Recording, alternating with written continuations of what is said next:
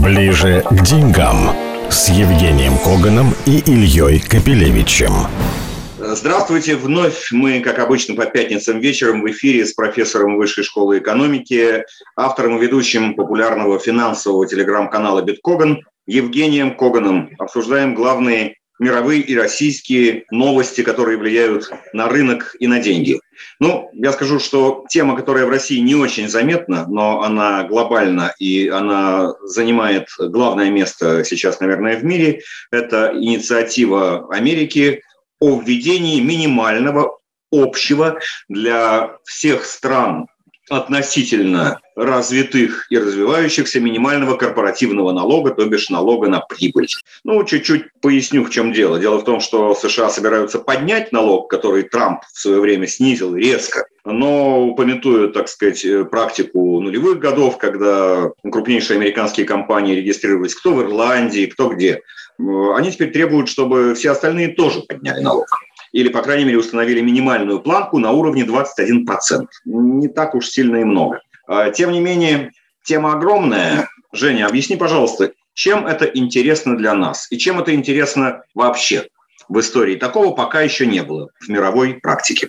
Ну, как говорил Виктор Степанович, такого никогда не было. И вот опять, а вообще, как говорила тетя Циля, женщина создана, чтобы дать мужчине счастье, где бы он ни прятался несчастный. Так вот, и Америка создана, похоже, чтобы дать всем остальным счастьем, счастье понять, что от Америки нигде не спрячешься. Э, смотри, Америка решила э, въехать, как обычно, в рай за чужой счет. Иначе говоря, в мире есть гавани. И прежде всего, в каких гаванях э, спрятаны основные налоги? Ну, например, глобальные корпорации безумно любят регистрироваться в Голландии или в Ирландии. На что говорят американцы? Ребята, поскольку мы сильные, жирные и важные, то с сегодняшнего дня давайте-ка сделаем так, что везде одинаковые налоги. Ну, соответственно, американским корпорациям глобальным некуда будет деваться, и они будут платить налоги дома. Только есть один нюанс. Понимаешь, если мы говорим про американские глобальные корпорации, ну, по большому счету, пострадавшая здесь может быть Ирландия или Голландия. Ну, в конце концов, это проблема Ирландии. Мы можем только посочувствовать, так сказать, и поплакать вместе над портретом Святого Патрика. Вот. Из солидарности я могу покрасить свои кудлатые волосы в, в рыжий цвет. Вот. А это до сих пор, ведь с Ирландией а, разбирались уже лет 8 назад, Жень, извини, что перебью. Я помню, что с Ирландией разбирались лет 8 назад. Потом, так сказать, штрафовали компании, накладывали на них огромные штрафы за то, что они вот там вот делали центр прибыли и типа налоги очень небольшие уплачивали там. Вот э, все это еще в таком глобальном раскладе грозит какими-то крупным перераспределением финансовых потоков. Разумеется, разумеется. То есть, понимаешь, разговоры идут, по большому счету кто-то куда-то двигается, но по-прежнему все эти компании платят в основном налоги, еще раз говорю, Ирландия и Голландия. Теперь нужно будет американцам что-то делать. Они говорят, что, ребят, давайте вот так. Теперь вы будете облагать всех по единой ставочке. Есть один нюанс. Во-первых, стран, которые предлагают гораздо более льготное налогообложение, очень много есть ряд стран, которые просто на этом живут. Я уж не говорю ни про Эстонию, я не говорю про ту же самую Болгарию, у которой 10%. Я не говорю про тот же Кипр, кстати, э, у которого 12,5 налог. Но в действительности то, что предлагают американцы, должно перетряхнуть весь мир. Они говорят следующее. Ребята, вы от нас теперь не скроетесь ни на Кипре, ни в Сингапуре, ни в Гонконге, нигде. Идите везде, платите одинаковую ставку.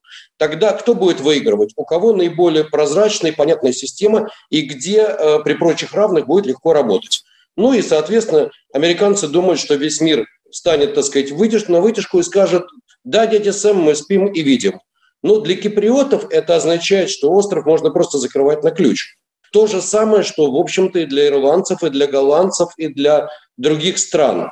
Это настолько серьезная революция, что даже, по-моему, американцы, когда на секундочку осознали, что они делают, они сказали, нет, нет, нет, минуточку, мы не то имеем в виду.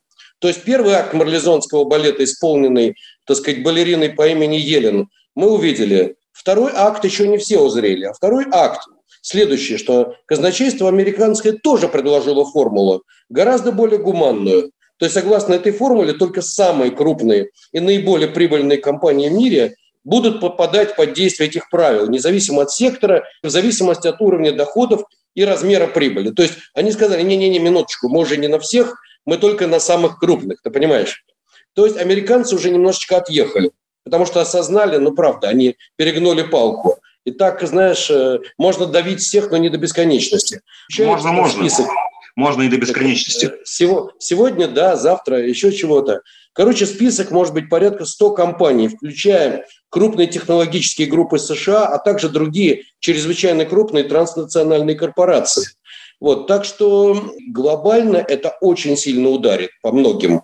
Что касается России, нам остается сейчас смотреть на это шоу со стороны. У нас да, к нам, извини, вряд ли э, Microsoft придет и перенесет сюда штаб-квартиру, но у нас, кстати, все-таки тоже налог на прибыль 24%, как мы посмотрели сейчас. Там минимальную ставку США предлагают на уровне 21%, то есть мы бы проходили. Илюш, понимаешь, есть старый анекдот, который завершается тем, что дедушка, конечно, ослеп, но не совсем офигел, скажем так. Я не думаю, что Microsoft решит э, зарегистрироваться у нас. Хотя это будет забавно. Это будет очень мило. На острове Русский. Почему бы нет? Я хочу сказать, что, кстати, далее Байден э, предложил тоже, так сказать, сладкую пилюлю. Правда, она пока неизвестного свойства, неизвестного рецепта. Э, Financial Times вчера сообщила абсолютно эксклюзивно, это, естественно, все подхватили, что предложение следующее, чтобы мировые транснациональные компании платили в каждой стране присутствия налог на прибыль, заработанную в данной стране. Это жутко важно, потому что те же самые как раз технологические компании, интернет-компании на данный момент в странах своего присутствия, то есть почти повсюду, никаких налогов не платят вовсе даже установленных везде НДС. Правда, а как я почитал, тут сразу возникает, так сказать, оборотная сторона медали. Вот это вот щедрое американское предложение от администрации вполне может встретить неприятие в Конгрессе, потому что там обе партии говорят, с чего бы это вдруг. Вот сейчас, так сказать, наши Амазоны, Гуглы и Фейсбуки платят налог у нас, если платят. Ну вот будут платить у нас, и нечего платить его в других странах. Ты знаешь, это называется открытие огромного ящика Пандоры. Как только открывается этот ящик Пандоры, скрывается очень много вопросов интересных, которые идут один за другим. Ну, например, а чего это вдруг после того, как Амазоны эти и Фейсбуки так помогли демократам и так модерировали весь контент, после этого вдруг все вспомнили и караул-караул. То есть, ну ты же понимаешь, какое огромное лобби и влияние. Так что я думаю, что драчка будет нешуточная, и мы находимся в самом начале большого шоу, под названием «Заплати свой налог». И еще момент. Ты же понимаешь, что онлайновый бизнес – это вопрос творческий, где он находится. Вот я, разговаривая с тобой, могу находиться как в Москве, так и в Занзибаре, так и в Гондурасе. И для тебя это абсолютно все равно.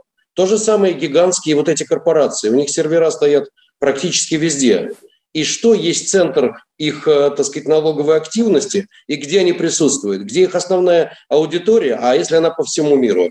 Это вопрос очень тонкий, и я лично думаю, что американцы э, сказали «а», но в действительности, пока мы доберемся до пункта «я», это потребует э, не месяцев, но лет. Но ГАФ был сказан, и ГАФ очень интересный. Но пока, так сказать, реакция, по крайней мере, в ЕС абсолютно положительная, потому что, в общем-то, налоги поднять хотят все. Значит, есть некая надежда, что при этом транснациональные компании не все налоги на прибыль заплатят только в Америке, где они, допустим, будут зарегистрированы, но поделятся налогами на прибыль с теми странами, где они заработали эту прибыль.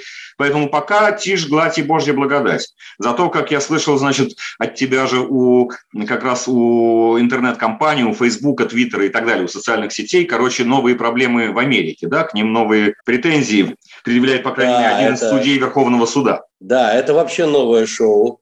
Значит, еще раз говорю, прошли выборы, так сказать, тут же достижения Facebook и других ребят по модерации контента, точнее, чтобы доходило до избирателей только то, что, ну, как бы, товарищ Трамп не очень хороший, а товарищ Байден замечательный пацан, а весь негатив просто удалялся. Все это быстро забыто. Ну, это нормально, жизнь такая у нас веселая. Ребята переобулись на ходу. А дальше, значит, э, некий судья, а именно Кларенс Томас, который один из долгожителей Верховного суда Америки, заявил, что руководители Facebook Google. Сегодня, ты понимаешь, шельмецы какие? Недостаточно подотчетные обладают, оказывается, какая неожиданность, неограниченной властью. Судья предлагает отобрать у них широкие полномочия по модерации контента. И я так понимаю, что это еще одно интересное шоу. То есть теперь вот эти большие корпорации, судя по всему, сидят и ежатся и говорят, как же нам хорошо было с бедным Трампом, и нафига мы его чморили. Ближе к деньгам с Евгением Коганом и Ильей Капелевичем. Теперь другая э, глобальная история, и тоже с американского угла на нее посмотрим сейчас. Про то, что происходит с ценами и борьбой, беспощадной борьбой с ценами, которая там развернулась в России, все мы много слышали. Но вот и ФРС США тоже в ходе своих пяти минуток обозначает, что такая тема появилась и в Америке. Вот как она появилась и что из этого может вытекать? Ну, появилась она не сегодня, появилась она не вчера. Э, в Америке пошли э, серьезные опасения, что инфляция начнет раскручиваться, и маховик инфляции даст инфляцию не таргетируемую, то, что они мечтают получить порядка 2%, а у них уже план на этот год, это как бы план. То есть, что все будет хорошо, 2,4, более того, опасения были, что цифры реальные превысят это. Ну, слишком много денег напечатано. Сейчас все выходят как бы из карантина, давай тратиться, давай работать, давай зарабатывать. Денег много напечатано, денег много заработано на бирже, ну и вперед с песней. Так что опасения были, что инфляция в этом году пробьет 2,5, и самое главное в 2022 году, что она может достигнуть и величины 3, и даже больше процентов. А в чем здесь проблематика? Проблематика в гигантском количестве долгов, которые набрали за время пандемии. Как государство, так и корпорации. И, кстати говоря, и домохозяйство тоже. Теперь представь себе ситуацию. Ты взял моргенч, иначе говоря, ипотеку.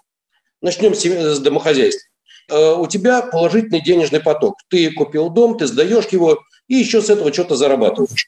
Как только у тебя хотя бы на один процентный пункт выросла ну, стоимость обслуживания твоего кредита, бац, у тебя тут же отрицательный денежный поток. А это значит, многие побегут сливать вот эту самую недвижимость. Это может вызвать коллапс. Теперь корпорации. Представь себе, у корпораций очень много долгов. Резкий рост долгов обусловлен был пандемией. Надо было выживать. Все нормально. Теперь каким образом, если стоимость обслуживания этого долга вырастает, пойдут цепочки банкротств и дефолтов? Третье. Государство. Если еще недавно долг Америки был примерно 100% от ВВП, то сегодня мы уже семимильными шагами идем к 150%. Ты представляешь, как растет стоимость обслуживания? Это уже очень серьезно. Мораль. ФРС будет делать все, чтобы держать ставку. Но если инфляция раскрутится до уровня 3 и более процентов, держать ставку невозможно. Замкнутый круг – большая проблема, возможный кризис. Что говорят американцы сейчас на пятиминутках? Не, ребята, ребята, все будет хорошо. Они заявили, вы знаете, сейчас будет всплеск небольшой, ну типа там 2,4%. Но следующий год мы думаем, что будет всего 2,1%.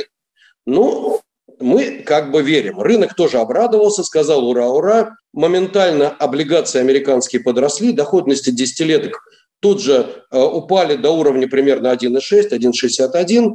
Ну, да. То есть рынок поверил, что не будет инфляции. Вот в долларах в Америке такой инфляции не будет высокой, как у нас. Ну, ну ты же понимаешь, биржевые люди, они же наивные, они же добрые, они же всему верят. Вот, прямо такие, знаешь, выпускники э, института Мариса Тереза. Так вот, короче говоря, они действительно поверили и стали активно скупать эти облигации. Сегодня уже выходят не самые лучшие данные, моментально не сливают эти облигации. И вот последние недели весь мир наблюдает шоу под названием «Прыжки, так сказать, десятилеток», ну и так далее, «Прыжки американских облигаций». Но проблема-то в том, что трясет не только американские облигации, трясет и европейские облигации, и наши, но уже по другой причине. У нас свои танцы. Вот. И вот все это не очень здорово. И если мы увидим, как главный индикатор доходности э, трежерей десятилеток, что она начинает приближаться к 1,8, 1,75, 1,8, боюсь, это крайне не понравится рынкам. Рынки пока очень оптимистичны, апрель пока радует инвесторов, но все может очень сильно измениться. Ну, не понравится в том числе потому, что стоимость обслуживания всех остальных долгов автоматом начнет расти, а долгов там очень много, и начнет, так сказать, возникать вопросы по поводу всей системы, так? Ну что, может да, быть, напечатают еще, это же пока работает абсолютно безотказно. Если надо, напечатаем. Выкупим долг за, за счет печатного станка и напечатаем новый. Вот ну, это называется контроль за кривой доходности, но в действительности это то, что делали японцы, но это порочный круг, и он ведет, в общем-то, в ад. Просто это называется пинание банки. Сегодня попинали, завтра попинали, но нельзя всю жизнь эту банку пинать. Это, к сожалению, большая проблема. Сейчас я совершенно другую тему, такую э, тоже международную, но при этом более узкую хотел предложить, насчет инвесторов. Самое хайповое слово вот начала этого года на западных рынках – слово SPAC – Special Purpose Acquisition Company.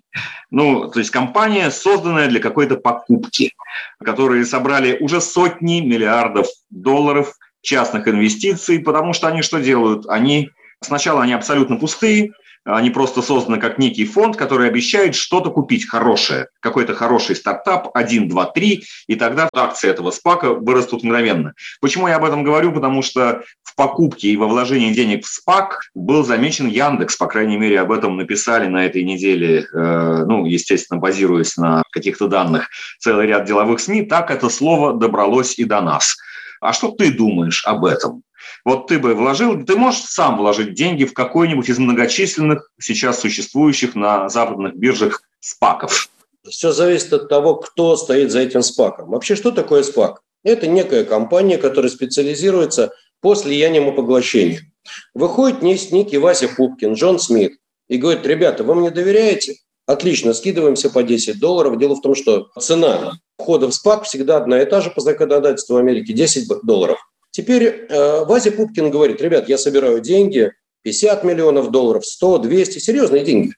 И буду э, на эти деньги приобретать какие-то публичные или непубличные компании. Если этот э, Вася Пупкин, его зовут в реальности, ну, скажем, Баффет, ну, Баффет в эти игры не играет, но какой-то очень известный, уважаемый и, и крутой инвестор, ну, назовем его Илон Маск 2. Ну, то есть удачливый какой-то бизнесмен, который в жизни своей что-то сделал, или очень крутой инвестбанкир, который знает, куда вкладывать. Но ему дают деньги под его честное имя. И он действительно часто делает очень интересные, неожиданные покупки. Но идея в том, что СПАК – это по большому счету черный ящик или кот в мешке. Ты же понимаешь, что на 50 или 100 хороших Джонов Смитов, которые вложатся правильно, найдется десяток, ну, если не мошенников, то, по крайней мере, не самых удачливых товарищей. И в действительности эти спаки – это большая мина. То есть это действительно очень серьезная штука, которая может рвануть. Потому что не, ну, самое простейшее, не туда вложили. Ну, бывает. Помнишь, как там Борис Николаевич? Не так сидим, не так вложились. Другой вариант. Неудачливо вложились. Конъюнктура не пошла. То есть я не говорю про мошенничество, ну просто не получилось. Вот, так что как бы тема-то интересная, она действительно очень интересная. Вот я тебе по секрету скажу, я бы с удовольствием создал бы такой спак и вложился бы в новые медиа, например, современные, потому что это бомба, а не тема. Нашел бы хорошую тему в онлайн-образовании. Я считаю, что всем сейчас надо переучиваться. Жизнь такая. Вложился бы э, в новые технологии, например, очень интересные, там, искусственный интеллект и так далее. Но ты же понимаешь, Для этого надо найти я... и купить такую компанию по сходной цене, такой стартап. Это же не ну, просто нужно видеть сферу, нужно видеть конкретный стартап, который ты можешь купить, который продастся причем. Правильно. Поэтому я бы вложился в тот бизнес, который бы сам создал и контролировал полностью. А когда ты покупаешь бизнес, который уже живет без тебя, ты знаешь, самое сложное – это вообще покупать живые работающие бизнесы, потому что у них своя корпоративная культура, у них свои традиции, правила, у них свои, наконец, какие-то тараканы, у них свои скелеты в шкафах. И когда ты входишь в этот бизнес, ты выясняешь, что за внешней оболочкой скрываются иногда такие тараканчики, что лучше от этого бежать подальше. И ты-то ладно, бог с ним. Но если ты собрал деньги с инвесторов, то инвесторы, получается, поженились на этих тараканах и на этих скелетах шкафах тоже, что не есть гуд. Поэтому э, сейчас пошли все больше и больше в мире голоса, что, ребят, как бы надо эту, этот праздник как бы щедрости немножечко ограничивать. Ну, вполне разумно. Очень много очень тревожных статей, то есть как раз и Financial Times, и Bloomberg все пишут, что, так сказать, это становится очень опасным, опасным явлением. Но я думаю, ты видел, слышал, может быть, многие, что благодаря такому спаку очень сильно прибавил в цене наш соотечественник Денис Свердлов, основатель Йоты, бывший замминистра связи, который там на Западе основал компанию Arrival, которая, правда, пока еще не выпустила ни одного электропена или электрогрузовика грузовика, они вот этим занимаются, но уже продала долю в себе, продала спаку, и ее оценка составила вот этой компании Arrival более 10 миллиардов долларов.